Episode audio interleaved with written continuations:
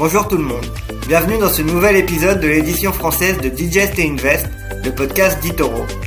Avant de commencer, nous vous rappelons que ce qui sera dit dans ce podcast est uniquement à des fins éducatives et ne doit pas être considéré comme un conseil en investissement ou une recommandation personnelle d'achat ou de vente d'un instrument financier. Avant d'engager votre capital, assurez-vous de bien comprendre les risques liés au trading et ne risquez jamais plus que ce que vous êtes prêt à perdre. Enfin, nous vous rappelons aussi que les performances passées ne préjugent pas des résultats futurs. Et maintenant, le podcast.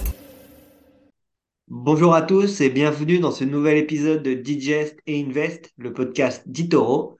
Cette semaine, comme toutes les semaines, on se retrouve avec notre analyse de marché Antoine. Salut Antoine.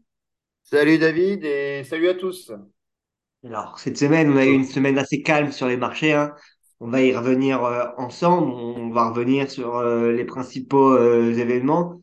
Mais c'est vrai qu'avec Thanksgiving, il y a eu très très peu de volume sur les sur les marchés financiers. Hein. Aujourd'hui, on est le, le 24 novembre.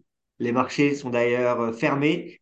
Mais on a quand même eu une petite nouvelle qui a euh, été plutôt bien accueilli par le marché, c'est le fait que pendant les, minutes de la Fed, on a eu des membres qui ont estimé qu'il serait probablement euh, bientôt opportun de ralentir justement la, la hausse des taux. Qu'est-ce que toi tu vas pouvoir nous dire de ça, Antoine? Qu'est-ce que tu vois sur les, prochaines semaines? Et euh, est-ce que tu penses qu'on va avoir finalement un, rallye de Noël ou, pas? Oui, alors euh, effectivement, euh, là on est dans, une période un peu calme. On est euh, en fin d'année. Hein. C'est vrai que là, après, le 15 décembre, en général, il n'y a, a, plus vraiment de, de, volume. Donc il ne reste plus que trois, trois semaines finalement de, de, de, cotation de marché où il peut encore se passer quelques, des choses. Mais on va dire que là, comme tu disais, c'est férié aux États-Unis. Les marchés sont fermés aux États-Unis ce jeudi 24 novembre. Et le lendemain, ça sera qu'une demi-séance. Euh, du coup, bah, quand il n'y a pas les messes américains, ça reste calme sur les marchés. Mais, mais ce qu'on peut dire, c'est que surtout, il y a, y a de la résilience. Bah, les marchés sont, euh, sont résistants, ils ne, ils ne baissent plus. Hein, euh, c'est vrai qu'on grappille toujours des points, des pourcents. Et euh, d'ailleurs, le CAC 40 est prêt à, enchaîner une huitième semaine de hausse consécutive. Hein, Ce n'était pas arrivé depuis très très longtemps. Donc en fait, déjà en Europe, on, est, résistant. Après, aux États-Unis, ben, effectivement, euh, petit coup de pouce hier euh, avec les minutes de la Fed. Alors les minutes de la Fed, c'est quoi? C'est le, compte rendu de la dernière politique, de la, dernière réunion de politique monétaire. C'est-à-dire qu'il y a eu la réunion il y a deux semaines, et donc on a le, le, communiqué, mais là, deux semaines après, on, a euh, la, teneur des propos des gouverneurs des, des, de la Fed. Et du coup, euh, on se rend compte un peu plus de ce qui se dit. Et ce qui s'est dit, c'est qu'il y a une majorité euh, bah, de ces gouverneurs qui sont des, membres hein, donc de, euh, du, du, board de la Fed, qui est pour justement ralentir la cadence en hausse de taux. Et donc ça, bah, c'est une bonne nouvelle, hein, puisqu'on attendait que, ça, hein, des signaux pour montrer que ça allait se calmer sur les, sur les de taux. Et bah, c'est ce qu'on a eu. Et donc du coup, hier, encore une fois, les marchés ont fini en hausse notamment à Wall Street où ça finit à, plus de 1%. Voilà, donc en fait, on a, on a plutôt des bonnes nouvelles de ce côté-là. Euh, on a eu aussi les, les PMI, hein, c'est les indicateurs d'activité. Ça aussi, c'est assez suivi. On voit qu'on est en contraction, donc euh, l'activité se contracte. Mais ce n'est pas forcément une mauvaise nouvelle parce qu'on attend justement des signaux de ralentissement de l'économie et euh, pour ensuite rebaisser les taux. Enfin, Et donc, du coup, bah, ça, c'est plutôt aussi une bonne nouvelle quand on voit que l'activité se contracte. Donc, en fait, donc du coup, bah, du coup, ce sont des bonnes nouvelles qui permettent donc aux indices de rester sur des plus hauts maintenant de, plusieurs, de plusieurs mois. Euh, le marché français, par exemple, euh, est sur un plus haut maintenant de, depuis le, mois de mai. Donc euh, en fait, bah, on est plus, on est à 6700 points par exemple sur le, CAC. Et donc du coup, on, on a cassé les, les, anciens plus hauts là de qui dataient du mois d'août. Donc en fait, on voilà, on est finalement on va terminer l'année euh, beaucoup mieux qu'on l'a commencé, probablement. Et, euh, et on, va, on va limiter la casse, on va dire, probablement sur, euh, sur l'année. Ouais, en effet, on a eu un beau rebond bah, justement depuis maintenant octobre, hein, depuis début octobre. On a eu un beau rebond sur les, marchés. Hein. Par exemple, le Dow Jones, il est passé de moins de 30 000 points, il était à 28 500 points environ. On est dépassé là euh, les 34 250 points et on se dirige vers les 35 000 points. Le S&P vient de redépasser les 4 000 points. Donc on voit des marchés qui sont quand même bien repartis maintenant depuis euh, quelques mois, même si on reste euh, encore en territoire négatif par rapport au, au début de l'année. Donc euh, on suivra, on suivra tout ça, mais en tout cas des, des marchés qui, qui sont bien repartis malgré le, le contexte macroéconomique encore un peu difficile. Comme tu le disais justement, cet espoir de baisse dans le rythme de hausse des taux euh, rassure les, les investisseurs et fait que les marchés partent à, à la hausse. Notamment euh, Tesla hein, cette semaine qui a, qui a bien réagi euh, malgré le fait que Tesla euh, soit une société de Elon Musk et qu'en ce moment Elon Musk fait souvent les gros titres avec son rachat de, Twitter. Et donc, euh, on avait appris que euh, Elon Musk allait vendre des, euh, des parts dans Tesla pour justement pouvoir financer son, son rachat de Twitter de 44 milliards de, de dollars. Puis là, on a euh, Tesla qui, euh, cette semaine, est reparti à la hausse et gagne même plus de 8% hier. Oui, carrément. Euh, c'est vrai que Tesla, en fait, n'a pas vraiment profité euh, du rebond euh, des marchés. Au contraire, hein, Tesla même est en baisse hein, depuis ben, le début du rebond, comme tu disais, au début du mois d'octobre. Et c'est pas, c'est pas forcément lié à l'activité économique de Tesla, mais c'est lié à l'activité et aux, actualités de Twitter. Effectivement, Elon Musk, vous l'avez bien vu, a racheté Twitter pour 44 milliards de dollars quand même. C'est pas, pas rien, sachant que c'est Twitter au passage, une société qui ne n'a jamais fait de profit, hein, qui est, en perte hein, depuis qu'elle existe. Mais euh, effectivement, euh, bah, les, investisseurs se sont inquiétés en se disant bon, c'est quand même un prix élevé. Euh, est-ce que ça va pas occuper trop d'espace mental, je dirais, d'Elon Musk et moins s'occuper de Tesla? Du coup, on a eu, voilà, on a eu bah, ces inquiétudes, au-delà du fait que aussi, ben, euh, Tesla a baissé le prix de ses ventes de ses véhicules électriques en Chine, hein, puisque le, contexte est vraiment négatif en Chine. Euh, et il y a toujours les, problèmes d'approvisionnement, hein, notamment pour les, pour les batteries. Mais en fait, hier, on a eu euh, des analyses de Morgan Stanley et d'une autre banque américaine qui ont vu bah, que peut-être on était arrivé sur un point bas sur Tesla. hein. C'est vrai que le, le titre a cassé les 180 dollars.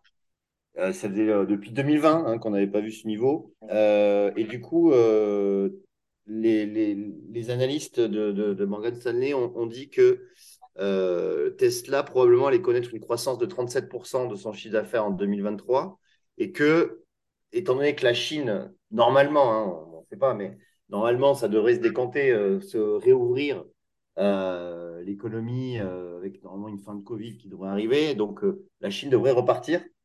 Et, euh, et, donc, ça devrait vraiment augmenter le chiffre d'affaires euh, en Chine et, aux États-Unis aussi, euh, où Tesla est quand même très, très bien implanté, toujours numéro un mondial dans l'électrique. Et donc, en fait, c'est peut-être une baisse injustifiée ce qui s'est passé. Donc, effectivement, hier, le titre a, a repris 8%. Et c'est probablement le début d'une une remontée de Tesla. Voilà, donc on va, on va suivre ça avec, avec grande attention. En tout cas, euh, juste pour donner l'objectif qu'a donné euh, Morgan Stanley, c'est 330 dollars. Donc c'est un objectif ambitieux, hein, puisqu'aujourd'hui on est à, on est à plus de 180, mais euh, 183. Donc du coup c'est ambitieux, mais bon, euh, en tout cas, il y a à mon avis peut-être quelque chose à faire sur Tesla. Surtout que quand on regarde d'un point de vue technique et d'analyse technique, hein, Te- Tesla il vient d'arriver à un énorme support qui est aux Mm. alentours des, des 180 dollars justement. Et donc, euh, on l'a, on l'a cassé d'ailleurs à la, à la baisse ce support. On est en train de revenir dessus, donc euh, peut-être qu'on va réussir à le, à rebondir euh, justement de sur ces niveaux-là. Mais euh, c'est vrai que Tesla, quand on compare par rapport aux, aux objectifs euh, de prix moyen ou même au, à l'estimation élevée des analyses, on est, euh, on est quand même largement euh, en dessous, parce qu'on a 183 dollars euh, exactement aujourd'hui, et euh, l'estimation la plus élevée, elle est de 760 dollars. Sur euh, Tesla. Tesla, donc, qui pourrait éventuellement, euh, éventuellement repartir. Un Tesla qui a quand même beaucoup corrigé depuis le, le début de l'année. Parce que si on regarde sur un an, le, le cours a quand même perdu euh, 50% de sa, sa valeur. Et on est aujourd'hui valorisé à 578 milliards pour, pour Tesla. Donc on, on suivra ça avec attention, voir si le cours euh, justement euh, repart à la, à la hausse ou pas. Mais toi, tu considères justement que là, les, les nouvelles ont été plutôt bonnes avec les analyses de, de JP Morgan qui ont décidé d'augmenter leur objectif de, de, prix sur Tesla, ce qui pourrait être une un événement positif, quoi. On le voit d'ailleurs aujourd'hui, ça gagne 8%, mais ça pourrait se poursuivre dans, dans les prochains jours. Donc, on, on suivra ça. Tesla, pardon, c'est juste hier, c'était hier que ça a pris vite parce que c'était fermé, euh, fermé aujourd'hui. Mais bon, c'est fermé aujourd'hui. En effet. Et, euh, donc Tesla qu'on gardera à l'œil et qu'on regardera maintenant pour, pour la fin de l'année, en tout cas qui est revenu à des niveaux de, de prix euh, intéressants selon, selon toi. On a aussi la, la... tu veux rajouter quelque chose sur Tesla Non, non, non, non, non, mais tu as tout, résumé. Donc, non, non, effectivement, c'est un niveau intéressant et je pense que on, la suivra, on en reparlera dans les prochains podcasts. Exactement. De toute façon, on continuera à, commenter euh, cette valeur. Hein. C'est l'une des principales valeurs c'est l'une des valeurs toujours les plus détenues par nos utilisateurs chez, chez Itoro Tesla. Donc, euh, on le voit malgré euh, la, tendance baissière depuis ce début d'année. Hein. on voit que Tesla, ça fait partie toujours des, des actions privilégiées par nos investisseurs.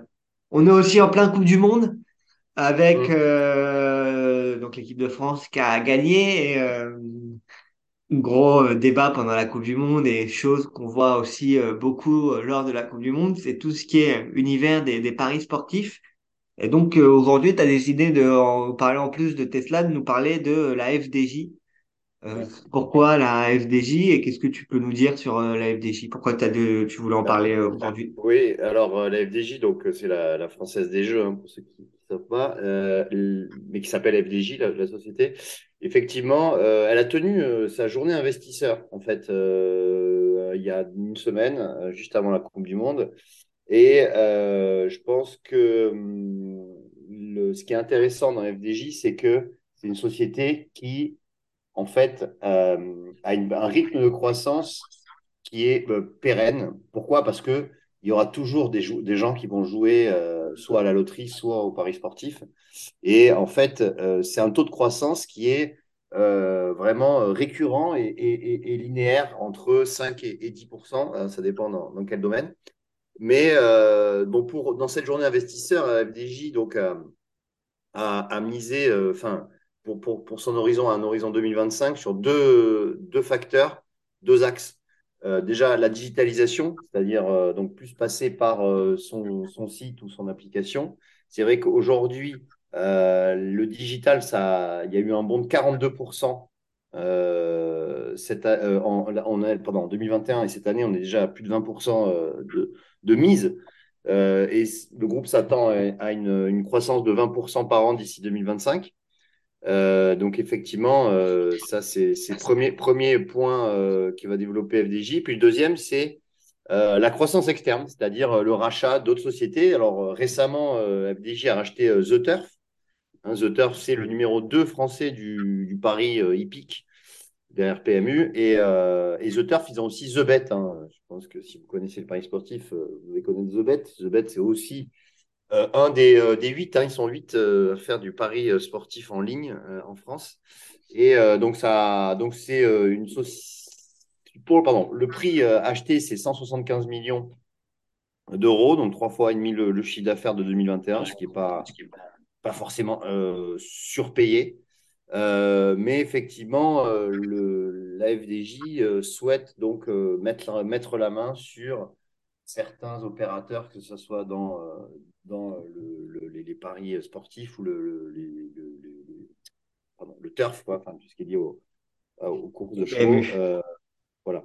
Donc, euh, donc en fait, c'est euh, c'est une bonne, une bonne chose. Après, quand on regarde bah, graphiquement, c'est vrai que FDJ, j'étais assez surpris par finalement la baisse hein, qui a eu lieu maintenant. Il y a eu une baisse en fait à peu près de juin 2021 à à octobre 2022. Donc, euh, il y a eu quand même euh, quasiment euh, plus d'un an de, baisse. Mais depuis maintenant, bah, octobre, depuis le rebond hein, des marchés, bah, déjà, on a vraiment beaucoup profité, hein, puisque le titre a repris plus de 20% hein, en l'espace d'un mois. Et je pense que c'est le début vraiment d'une tendance plus long, plus long terme sur FDJ. Je pense qu'on pourrait aller revoir les plus hauts historiques qui se situent à quasiment au-dessus des 50 euros.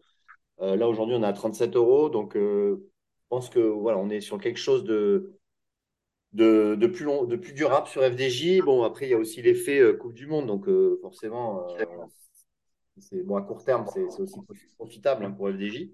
Mais mais il n'y a pas que le court terme sur cette valeur. Je pense que je pense que c'est une valeur qui, qui, sera toujours, toujours profitable. Ben écoute, très bien, on le voit bien d'ailleurs, ça a rebondi à, à 30 dollars, donc enfin à 30 euros. Les 30 euros qui joueront maintenant le rôle de, de support, Ouais. hein, sur lesquels euh, les investisseurs pourront garder un, un œil. Et puis on verra si on va euh, réussir à casser les prochains niveaux. La prochaine résistance, elle est aux alentours des 39,50. Et puis après, on en a une suivante euh, plus importante euh, aux, aux environs de 45. Donc, ce sera les niveaux à, à dépasser à la FDJ avant de revenir à ces, ces plus hauts historiques qui sont à un peu plus de 50 euros pour, pour rappel. Donc, on, on suivra, on suivra ça avec, euh, avec attention. Euh, FDJ qui, elle, par contre, si on regarde les, estimations des, analystes, euh, la plupart des, analystes hein, sont moins euphoriques que toi sur la FDJ parce qu'on est en, en, en vente modérée sur le consensus des analystes avec une estimation faible à 29 euros et une estimation élevée à, à 32,90 euros. Donc on est même d'ailleurs un peu au-dessus. Donc euh, FDJ, vous voyez comme quoi, euh, même si parfois les, les analystes ont une, une opinion, on peut en avoir une aussi, euh, on peut en avoir une aussi différente d'eux. Et donc on, là, on, on voit que euh, Antoine, lui, euh, a un objectif plutôt euh, ambitieux sur la FDJ. Il pense que ça va revenir assez plus haut. FDJ qui reste une une, une boîte de, paris en France qui ont plutôt le, le monopole. hein. Et, et c'est intéressant de voir qu'ils ont justement fait pas mal d'acquisitions. Tu vois, je ne savais pas qu'ils avaient euh, à racheter euh, Zutter pour, euh, pour 175 millions euh, d'euros. Donc, donc c'est pas, c'est pas ridicule de voir que elle essaye de, de gagner de plus en plus de, parts de marché. En tout cas, la FDJ, qui est aujourd'hui à 7 milliards de, capitalisation boursière avec un, ratio PE à 23. Donc on verra si euh, justement euh, la Coupe du Monde va pouvoir euh, bénéficier encore au, titre et pouvoir lui permettre de revenir à ses, à ses anciens plus hauts. Ouais. Juste pour, pour préciser, c'est vrai que le FDJ fait euh, en fait 80, un peu moins de 80% de son chiffre d'affaires dans, dans tout ce qui est la, loterie. Alors, quand on dit loterie, c'est c'est bien évidemment le loto, mais aussi tous les jeux de grattage. Euh, c'est qu'aujourd'hui, euh, vous pouvez même gratter euh, sur, l'application. Hein. Vous pouvez jouer aux jeux de grattage sur l'application. Et en fait, il se développe énormément là-dessus aussi. Et, en fait, ce qui est finalement. comment dire, ce qui est bénéfique pour la FDJ, c'est qu'en fait, elle sait exactement les tickets qui sont gagnants ou perdants. Donc, elle sait exactement combien d'argent elle va gagner, euh, euh, enfin, ou, elle, où elle va perdre, en fait, déjà. Mais après, c'est pas exactement la mise que vont mettre les joueurs, mais en général, euh, il y a 68% de, euh, 68% de, de perdants. Donc, euh, c'est à peu près ça le ratio. Oui, on le rappelle, hein, les paris sportifs, c'est euh, très dangereux, ça rend addict et donc euh, faites-le avec, euh, avec prudence. Très bien, bah écoute, est-ce que tu veux rajouter quelque chose cette semaine ou est-ce que tu penses qu'on a fait le, Moi, c'est bon pour cette semaine. On- Moi, je pense qu'on a fait le tour. On, on verra un petit peu la... le mois de décembre, comment ça, comment ça commence. Ouais, Écoute, on suivra, euh, on suivra tout ça. En tout cas, des marchés qui ont, ont bien rebondi, qui ont été plutôt calmes cette semaine, mais qui euh, continuent novembre sur la même euh, optique qu'au mois d'octobre, avec euh, cette intention de, de repartir et de, on va dire, limiter la casse euh, de l'année 2022 pour les investisseurs. Donc, on a eu quand même des, des beaux rebonds sur la plupart des, des indices, la plupart des, des actifs. Seule classe d'actifs qui est en, en difficulté en ce moment et qui est pas trop corrélée avec le marché classique, c'est bien évidemment les crypto-monnaies. On va pas y revenir, ça fait déjà euh, les deux derniers podcasts sur lesquels on parle de l'affaire FTX, mais c'est sûr que euh, aujourd'hui il y a beaucoup de craintes sur ce marché avec des risques de, de contagion. Mais les marchés classiques se tiennent plutôt bien et ont l'air de vouloir repartir euh, en cette fin d'année. On suivra ça maintenant avec euh, attention. Moi, je pense qu'on est encore un peu trop tôt pour s'annoncer vainqueur et pour annoncer vraiment euh, que le, marché haussier va, va repartir. Mais, euh, mais c'est vrai qu'après euh, après six mois de, de baisse presque non-stop, ça fait du bien d'avoir quand même un peu de vert sur les, sur les marchés. En tout cas, merci Antoine pour ton temps. Merci à tous de nous avoir écoutés et puis on vous dit euh, à la semaine prochaine alors pour un, un nouvel épisode. Merci, merci à vous et à la semaine prochaine. Vous venez d'écouter Digest et Invest d'Itoro. Pour plus d'informations, rendez-vous sur itoro.com.